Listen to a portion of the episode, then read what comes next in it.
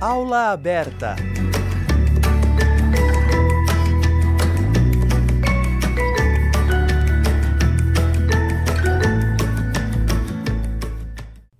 Olá, ouvinte da Rádio Fapcom. Eu, Thales Ribeiro, apresento para você o Aula Aberta, o programa que traz um espaço de reflexão com base nos assuntos abordados durante os eventos da Fapcom e dos conteúdos ministrados em aula. O encontro de comunicação ocorrido nos dias 29 e 30 de outubro teve como tema Versões e Ações na Comunicação Social. O evento deixou o público bem à vontade e trouxe profissionais, inclusive ex-alunos, para compartilharem a experiência na área. Nessa edição, você confere a palestra do filmmaker e publicitário Eduardo Rara, além de ser finalista internacional do Moment Invitation Film Festival.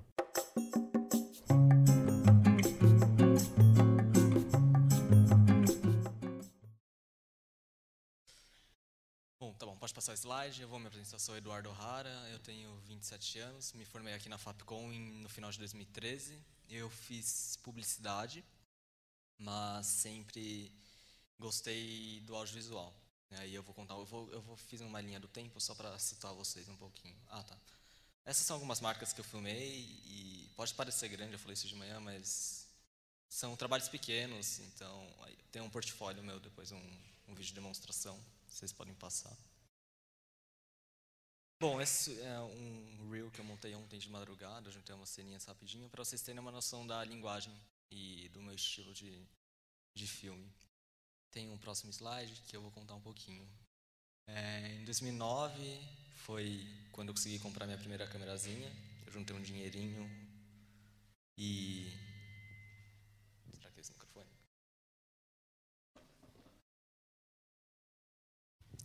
consegui comprar minha primeira câmera e foi aí que eu comecei a praticar. Tirava foto de tudo, via qualquer coisa na minha frente, estava tirando foto. Em 2010 foi quando eu eu saí da 2009 eu me formei no ensino médio, 2010 era ah, antes de tudo, eu vou fazer essa palestra, eu esqueci de introduzir isso. É, eu vou falar o que eu gostaria de ter escutado quando eu estava na posição de vocês, que eu acho muito importante, uns exemplos e, e, e, contar como foi essa trajetória de, de estudante, estagiário, até conseguir me formar. Alguém quer trabalhar na área de audiovisual aqui? Tá, então vai ser. Vou contar um pouquinho isso para vocês. Então tá, 2009 eu consegui comprar minha primeira câmerazinha no ensino médio mesmo, comecei a ficar clicando nos amiguinhos, qualquer coisa que eu tinha via pela frente eu ficava fotografando para praticar. Em 2010 foi quando eu falei, pô, tenho que fazer uma faculdade. É, eu estava na dúvida entre gastronomia ou fotografia, porque eu adoro cozinhar, só que eu sabia que gastronomia ia ser muito puxado para você conseguir ser bem sucedido, então eu falei, vou arriscar na fotografia. É, sempre estudei em escola estadual, não tinha dinheiro para pagar a faculdade, então eu prestei o Enem para conseguir o ProUni. É, eu fui para a Unista aqui. E eu queria fazer fotografia, só tinha uma faculdade que oferecia no ProUni a fotografia e era bem disputado. Eu nunca fui muito estudioso e a nota de corte era alta, então não ia conseguir fazer fotografia pelo ProUni, pelo menos naquele ano. Mas eu falei, eu posso procurar um curso que vai me ajudar na fotografia, que tem na grade curricular fotografia, e entre pesquisas de curso eu, eu decidi em publicidade. Em publicidade eu fui pesquisar as faculdades que tinham aqui, que eram perto, que eram boas, aí eu vi a Fapcom, era nova, tinha uma estrutura boa, era bem avaliada. Falei, vamos tentar nela. Passei raspando, assim, acho que foi nota de corte, eu fui a, a penúltima nota, não sei. Fui raspando. Então, em 2010 entrei na Fapcom. E na Fapcom eu comecei a ter algumas oportunidades de estágio, desde telemarketing, trabalhei cobrando o pessoal, foi meu primeiro estágio. Passei por promotor de venda, promoção de vendas, eu era um promotor na FENAC, eu ficava vendendo câmera. Esse foi um estágio bem legal até, porque eu gostava de câmera, eu vi que era um promotor de vendas para a Nikon. Ficava na FENAC vendendo câmera para a galera tal. Eu passei por uma pequena agência de publicidade durante o curso, não gostei, não era o que eu queria mesmo, não tive certeza. Eu gostava de publicidade, gostava de design, mas eu comecei até meio que me interessar assim, mas definitivamente não era o meu um, um lugar que eu queria ficar, não era uma forma de trabalho, um ambiente de trabalho que eu gosto de agência. Saí da agência, fui para uma para um e-commerce, trabalhei como analista de marketing Lá dentro, é, cuidava de newsletters, essas coisas, estratégia. Aí tinha o pessoal que fazia foto lá no, nessa empresa, para a web. E eu ficava me metendo lá, o fotógrafo. Aí ele foi demitido, ele foi mandado embora, eu assumi. Eu fiquei como analista de marketing, foi aí o primeiro contato profissional que eu tive. Eu comecei a tirar foto estilo de produtos, porque eu, eu comecei a me interessar, começou a ficar legal as fotos, eu pedia para o chefe investir em equipamento, até um momento que as, a gente era um varejo online de, de produtos de beleza, até um momento que as marcas começaram a pedir para a gente produzir as fotos deles, dos produtos. Aí eu falei, pô, então acho que tá, tá tendo um resultado legal aqui com a área de foto. Aí a gente também começou a fazer alguns pequenos vídeos em 2012, 2011. Isso era meio que novidade, vídeos de demonstração na internet, assim, para e-commerce. Hoje é uma coisa que é indispensável, né? E desse e-commerce eu saí para uma produtora de vídeo de casamento, que foi um... Alguém trabalha já na área de audiovisual? De filme? Uma mãozinha ali. Você faz, você trabalha em casamento, evento social, algum evento corporativo, não? Eu escutei, mas você trabalha. Corporativo. É, tá. Então, é, a, geralmente a porta de entrada são eventos corporativos ou eventos sociais. E eu entrei numa produtora de casamento e lá foi onde eu realmente peguei um fluxo de trabalho de começar a editar, é, manjar de Premiere, pegar fluxo. Eu, fiz, eu gravei muito casamento, muito casamento, muito casamento. Editei muito casamento também. E foi extremamente importante para mim essa fase de é porque tem um preconceito assim geralmente na área de audiovisual quem faz eventos sociais mas foi uma ótima escola porque eu aprendi a raciocinar rápido você tem que saber improvisar muito bem no no evento ao vivo ali putz, você deu um problema, você, não, tem o que você fazer, você não vai parar o set, não é um set, você tem que se virar ali, você tem que dominar sua câmera, você não pode errar. Então, foi uma escola muito boa para mim no audiovisual. E de lá, em 2014, eu, eu trabalhei nessa produtora, fiz muito casamento, me saturei, fiquei um pouco decepcionado com a área também. Em 2014, eu resolvi abrir meu próprio negócio. Aí pode passar o próximo slide. Que agora que eu vou começar a falar é uma coisa importante, que é Tá bom, como é que começa uma carreira solo na área do audiovisual? É, quais são os desafios? Que é uma coisa que eu não tinha noção, eu fui aprendendo, acho que o Dudu também. A gente vai aprendendo na raça e eu queria, isso seria muito importante para mim ter escutado no, no quando estava na faculdade. Hoje talvez tenha vídeo no YouTube, com certeza contando isso. Na nossa época não tinha muito isso. Bom, a gente depende de três. É, a gente depende não. A gente tem três itens tópicos aqui e a primeira coisa que a gente precisa quando a gente abre a nossa empresa, quando a gente começa a nossa carreira solo, é uma estrutura. É, são as ferramentas de trabalho. É, a dúvida de todo mundo, putz, como eu começo a comprar meu equipamento? Eu preciso de equipamento para fazer. Eu preciso de uma ilha para editar. É, isso ninguém te ensina. Isso você não, não fala uma fórmula para isso. Eu tive a sorte porque eu morava com meu pai ainda. Eu não era, não, não tinha uma família para sustentar, não tinha uma casa para sustentar, então eu, o dinheiro que eu ganhava, eu pagava pequenas continhas, mas eu conseguia guardar para comprar equipamento. Porém, não era o suficiente, eu tive que, por bons anos da produtora, eu fiquei com algumas dívidas. Mas eram dívidas controladas. Não estou falando para vocês fazerem dívidas, tá? É, estou falando que foi um passo necessário. De verdade, não é para fazer dívida. Você tem que ter muito controle financeiro disso. Mas foi necessário. Foi necessário pegar empréstimo no banco para comprar equipamento, para começar a fazer os primeiros trabalhos, para você comprar um, um computadorzinho para poder editar.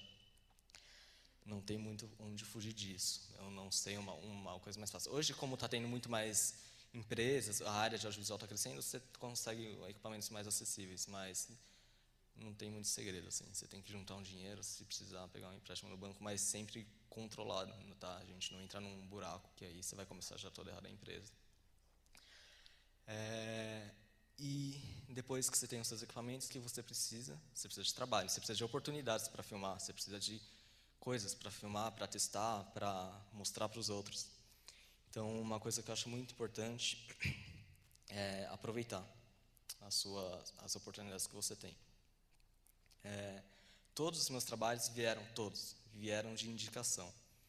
Então, uma coisa que eu comecei a fazer foi fazer vídeo. Ah, tá, teve um, um plotzinho twist aí. Eu era, queria ser fotógrafo, do nada eu virei filme, eu comecei a querer é, fazer vídeo. Eu comprei um skate para vir para a faculdade e para ir para o trabalho, para me locomover. Eu comecei a gostar de andar de skate, comecei a assistir vídeos no YouTube de skate e uns vídeos muito bonitos. Falei, putz, eu quero fazer vídeo. Foi daí que eu comecei a me interessar por vídeo. Comecei a fazer vídeo de skate. Aí fazia vídeo de skate de amigo, comecei a publicar no Facebook. E dessas publicações, começava a estava fazendo vídeo, foto skate, umas pessoas viram, ah, meu, a minha prima, minha amiga vai casar, vai precisar fazer umas fotinhas aí. Você não quer tentar? Você está fazendo vídeos legais?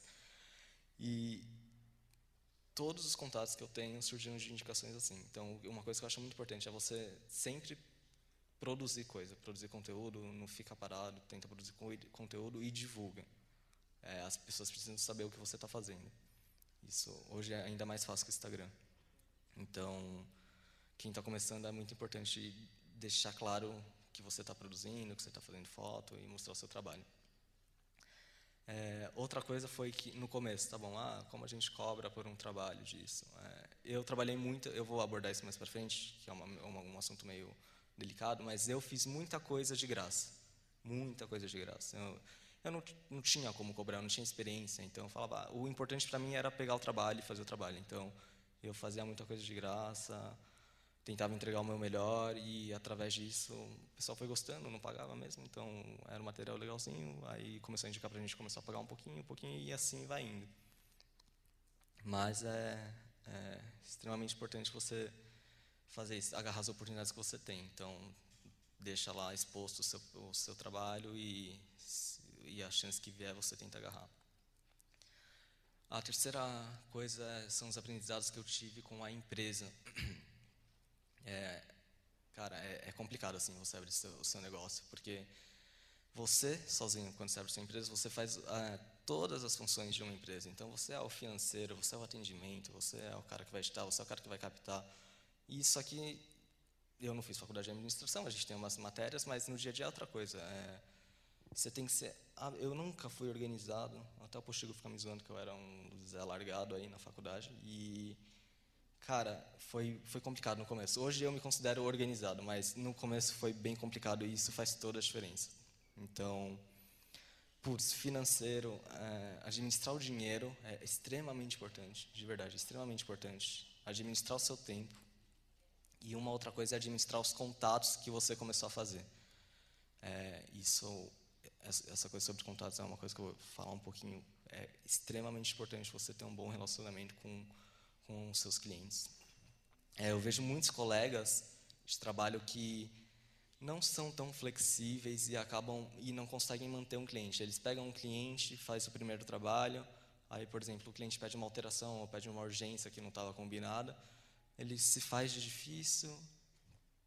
Não sei se é por ego ou às vezes tem um pessoal que defende que ah, vamos educar direito o cliente, se ele não tem razão, então não faz. Eu é uma, um método de trabalho meu, é uma estratégia de trabalho minha. Eu tento entregar o melhor possível e tentar agradar o cliente sempre. Ô, tá. Rara, desculpa, desculpa te interromper, claro. mas deixa eu pegar um gancho nessa sua fala. É, você comentou que quando você abriu a sua produtora, você teve que exercer mil funções e se fragmentar né, nessas mil funções. Você acredita que os profissionais do audiovisual eles têm que ter esse, essa funcionalidade de saber se dividir, saber fazer várias coisas? Tipo, tem que ser, todo mundo tem que ser meio microempresário? Você... Sim, não, totalmente. É, não só o pessoal de audiovisual, mas qualquer um que abre a sua empresa tem que lidar. Eu não fiz, falam muito bem de um curso do Sebrae de, de empreendimento. Eu, quando eu estava me ferrando muito, eu pensei em fazer, mas aí eu falei, não, deixa eu tentar sozinho e me organizar direitinho.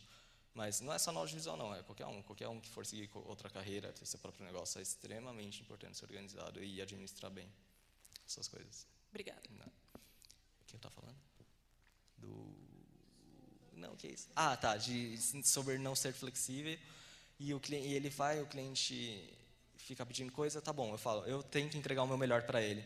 Se eu percebo que há uma má fé do cliente, ou se é por uma incompetência do cliente, que eu estou tendo que ter um trabalho, estou tendo que ser flexível, e ele está pouco se importando para mim, ele só quer que faça, eu prefiro não ter esse cliente, entendeu? Eu prefiro manter um, um, um é óbvio, para você chegar nesse nível, nessa coisa de escolher, eu não quero ganhar dinheiro dele, você, você já tem que ter um mínimo de estrutura, mas é, você tem que estar ok, mas mesmo se ele, se você depende do dinheiro dele, então cara, seja flexível, porque você está dependendo do dinheiro dele, ele vai querer continuar trabalhando com você.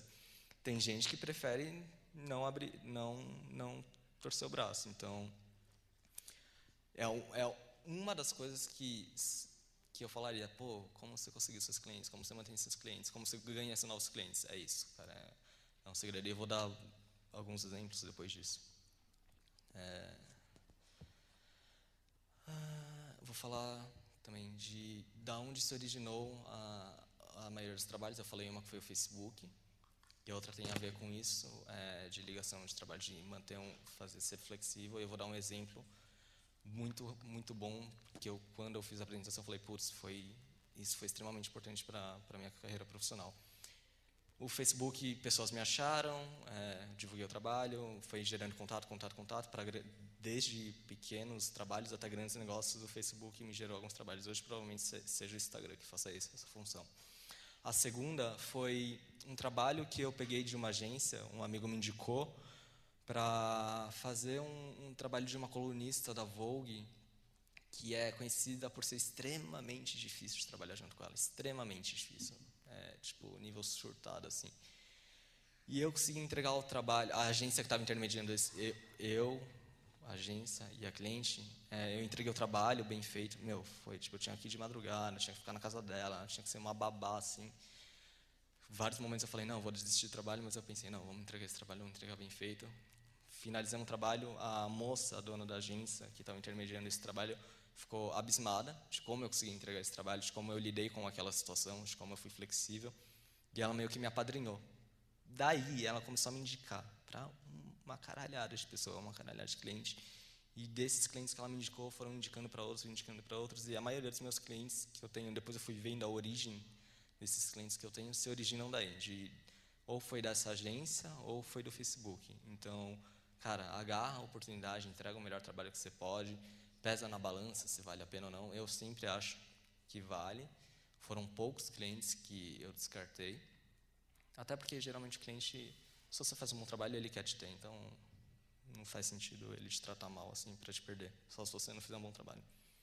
Mas isso é, é, são dicas extremamente valiosas que eu gostaria de ter escutado, porque faz diferença. E depois eu estava conversando com o Dudu na palestra do Dudu, ele fala isso também que é extremamente né, importante manter um network saudável. E uma outra, aí que eu vou falar daquela coisa de como cobrar um trabalho, né? Você não sabe como cobrar um trabalho. Eu não cobro o que eu acho que eu, o que eu não pagaria no meu trabalho. Então, se, por exemplo, hoje chegam trabalhos grandes, é, o mercado cobra valor X, eu nunca fiz um trabalho eu não vou cobrar um valor X que cobram. Então, eu cobro um pouco abaixo para eu ter a chance de pegar. E, às vezes, é, no começo eu falei, trabalhei de graça. Até hoje, eu trabalho de graça. Mas isso é uma estratégia de mercado minha. É uma estratégia que eu tenho. E causa alguma discussão, às vezes, porque o pessoal fica falando, pô, mas você prostitui o mercado. Eu vou dar dois exemplos de como eu é uma estratégia muito boa às vezes. Não estou falando para você trabalhar de graça, óbvio, mas é, para mim teve um bom retorno. Eu vou dar dois exemplos. Um foi com a Tupperware, a Tupperware Brasil.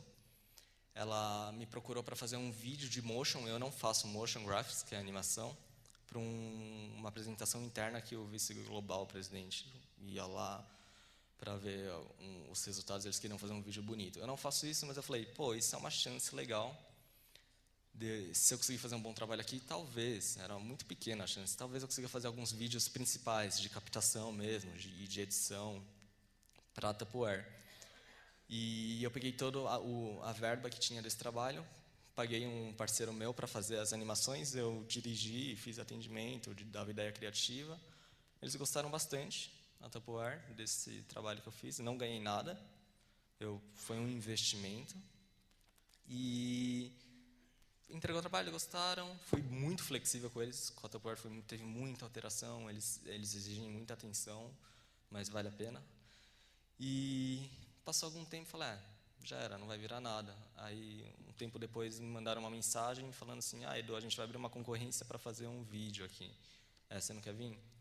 Aí eu cheguei lá, era, foi a primeira vez que eu fiz isso, foi uma reunião, mas tinham algumas outras produtoras também, era tipo dinâmica. E era sobre o, Dia da Mulher, um vídeo, um filme do Dia da Mulher. E eu era o único homem na sala. As outras produtoras eram todas mulheres, representantes mulheres. Quem trabalha na Tapoeira geralmente é, é só mulher. Eles tem essa filosofia. Eu falei, nossa, que roubado, o que, eu estou fazendo aqui? E aí eles pediram para dar ideias, não sei o quê. Eu saí de lá falando, pô, você não vai virar isso aí. no dia seguinte elas me mandaram, pô, Rara, a gente vai fazer com você, a gente vai fechar. Eu fiz o vídeo do Dia das Mulheres, super empenhado, é, cobrei nesse. E a vice-presidente do Brasil assistiu o filme, chorou, putz, daí não parou de vir trabalho, cara, não parou de vir trabalho deles. Consegui juntar um dinheiro com os trabalhos que eles mandaram, consegui comprar uma câmera de cinema que eu queria. Então, aquele trabalho de graça, para mim, foi um investimento. Então, é isso que eu estou falando. Eu não acho que trabalhar de graça seja uma coisa ruim. Eu não vou contar outro exemplo, porque já estou falando um pouco demais aqui. E. Tá bom. Agora, mercado. É isso que eu ia falar? De mercado? Mercado.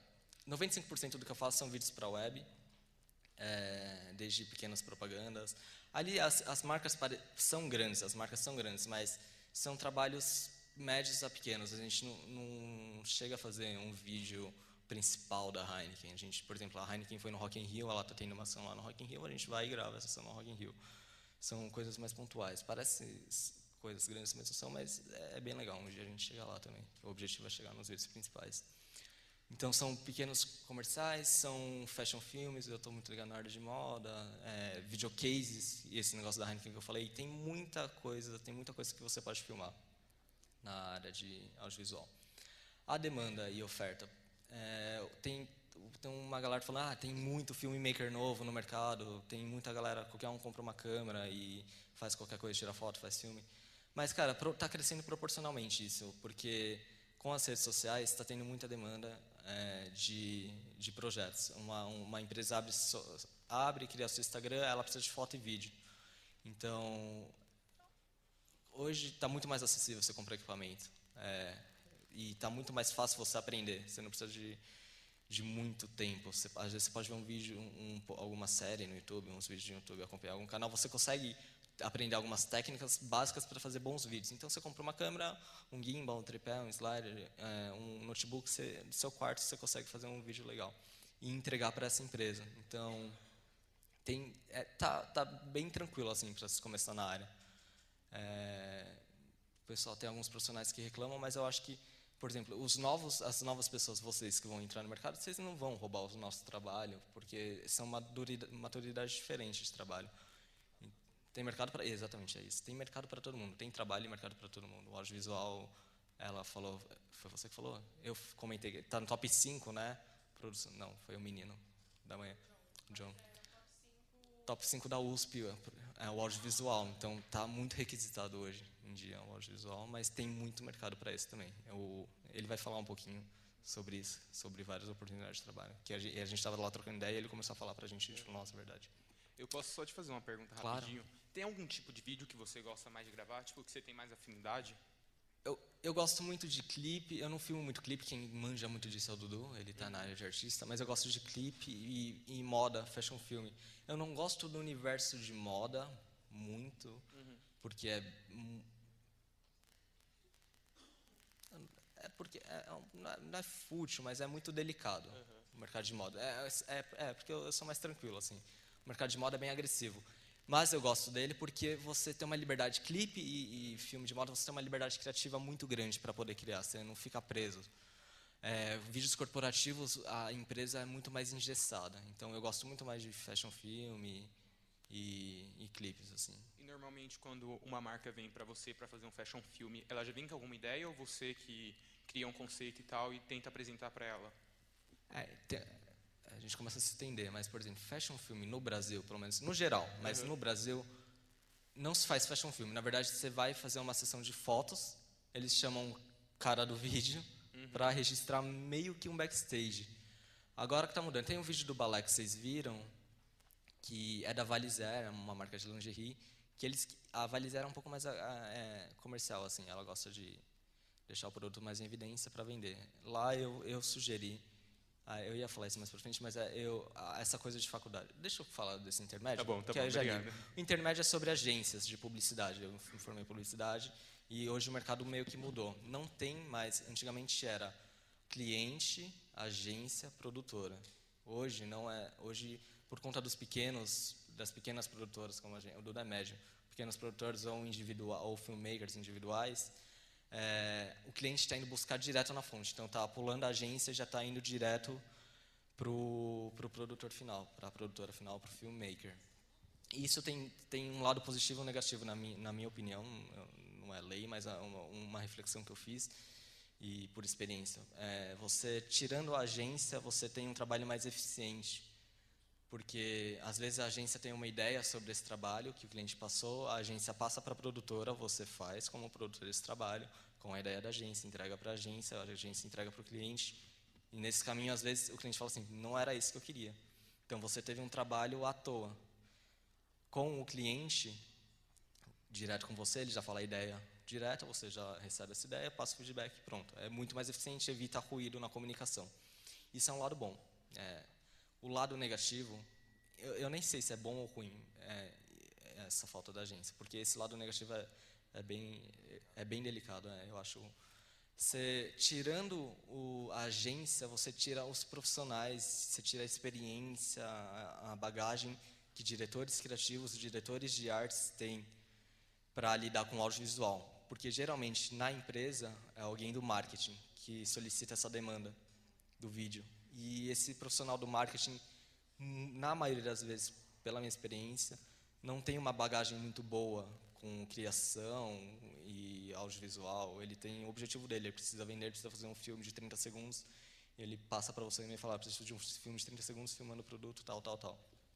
E gera, às vezes, eu estou vendo muito trabalho é, sem propósito, muito trabalho pobre, muito trabalho mal feito, sem um conceito. Então, por conta dessa retirada da agência, desse intermédio, tá, tá tendo um, um, uns produtos finais, uns vídeos que eu acho que que tão tão ruins assim, então fica fica fraco. Então eu não sei se isso é muito bom ou é ruim. E aí eu vou fazer o que eu estava falando com ele. A Valizer é uma cliente que eu consegui e eles é, é direto comigo, não falo, não tem uma agência intermediando. E eles queriam fazer um fashion filme da de uma coleção de balé e ela, as referências que ela me passou era uma coisa mais comercialzinha, a moça tirando foto, eu faço um, um tilt lá de baixo para cima, essas coisinhas básicas. Porque fashion film é mais ou menos isso aqui no Brasil. Eu, como eu, é, a gente tem uma experiência de publicidade e propaganda na faculdade, eu, eu, puxo mais esse lado, eu consigo conversar mais com o meu cliente, eu consigo argumentar mais. Então, eu sugeri que fosse uma coisa não tão comercial e um, uma coisa. Um, um, óbvio que não um product placement, porque só tem roupa, só tem produto dele, mas é uma coisa menos invasiva. Aquele, aquele comercial de balé é um comercial de lingerie, e é um comercial da coleção nova. Então, eu consegui, com essa bagagem de publicidade e propaganda, eu consigo é, conversar mais com meus clientes, tenho, eu consigo sugerir e, e, ter ideias mais embasadas do que se fosse com uma, uma pessoa que só se formou em audiovisual. Então, isso é sobre isso, intermediários. E para finalizar, vou falar sobre tendências é, dois, três anos atrás era inimaginável, tinha uma relutância para fazer vídeos na vertical. Não sei se alguém lembra disso. Era tipo, não vamos fazer vídeos na vertical, grave seu filminho com o celular na horizontal. Não ia virar esse negócio de vídeo na vertical. Hoje em dia, o consumo mudou. É, 50% das minhas saídas de vídeo tem formato vertical. Tem formato vertical. Você precisa fazer um formato vertical. Então você precisa estar tá antenado. E isso que fala, ah, é só fazer um formato vertical. Não, você precisa ter técnica, você precisa ter experiência, você precisa talvez mudar equipamento para fazer isso. Então, você tem que estar antenado, você não pode parar. Quem não faz hoje vídeo na vertical não pega trabalho, é basicamente isso. Então, você tem que estar antenado nas, nas tendências, estudar e se atualizar. Tem um lado positivo e negativo para mim de, disso, de filmar é, essa coisa de vertical e horizontal, porque às vezes o cliente que é um formato vertical e horizontal. O ideal é você filmar já na vertical ou filmar só para horizontal. Por quê? Por exemplo, eu fiz um trabalho da Ering um tempo atrás e eu precisava do formato horizontal e do vertical. Tá, é, o que implica nisso? O que implica nisso é que eu não consigo fazer uma coisa muito bem feita. Eu não consigo fazer um vídeo vertical muito bem feito, um vídeo horizontal muito bem feito. Porque a minha luz para o vídeo horizontal, é, para o meu vídeo vertical, não podia ficar na posição que eu queria, porque senão ele ia invadir o enquadramento do vídeo horizontal. Então você tem que aprender, você tem que ir treinando, você tem que ver o que, o que se encaixa melhor, você tem que ser muito flexível nisso. Então é, você tem que estar tá atentado nessas tendências e entender como funciona e como vai funcionar para você, e você não pode ficar para trás, senão você não, não vai não vai conseguir manter os seus trabalhos. E o que eu acho que vai vingar ainda muito, que é promissor para a área, de audiovisual, ainda acho que vai as redes sociais vão por alguns anos ainda vão ter a maior demanda de trabalho e streamings e séries. Mas eu estava vendo um estudo que em 2030, 8 a cada 10 empregos ainda não foram criados. Então não se sabe quais são esses 8 empregos em cada 10. Então eu acho que para o audiovisual também, é, há seis anos atrás a gente não ia ter noção que as redes sociais iam ter essa, essa força para o audiovisual. Então, daqui a 10 anos eu também, é, eu acho muito incógnito. Assim, é, o importante é você sempre estar atualizado e estar de cabeça aberta para o que pode vir por aí.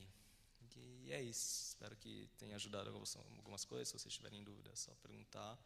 E eu, eu tentei falar o máximo do que eu gostaria de ter escutado e ter, e ter dado essas dicas. Então, obrigado.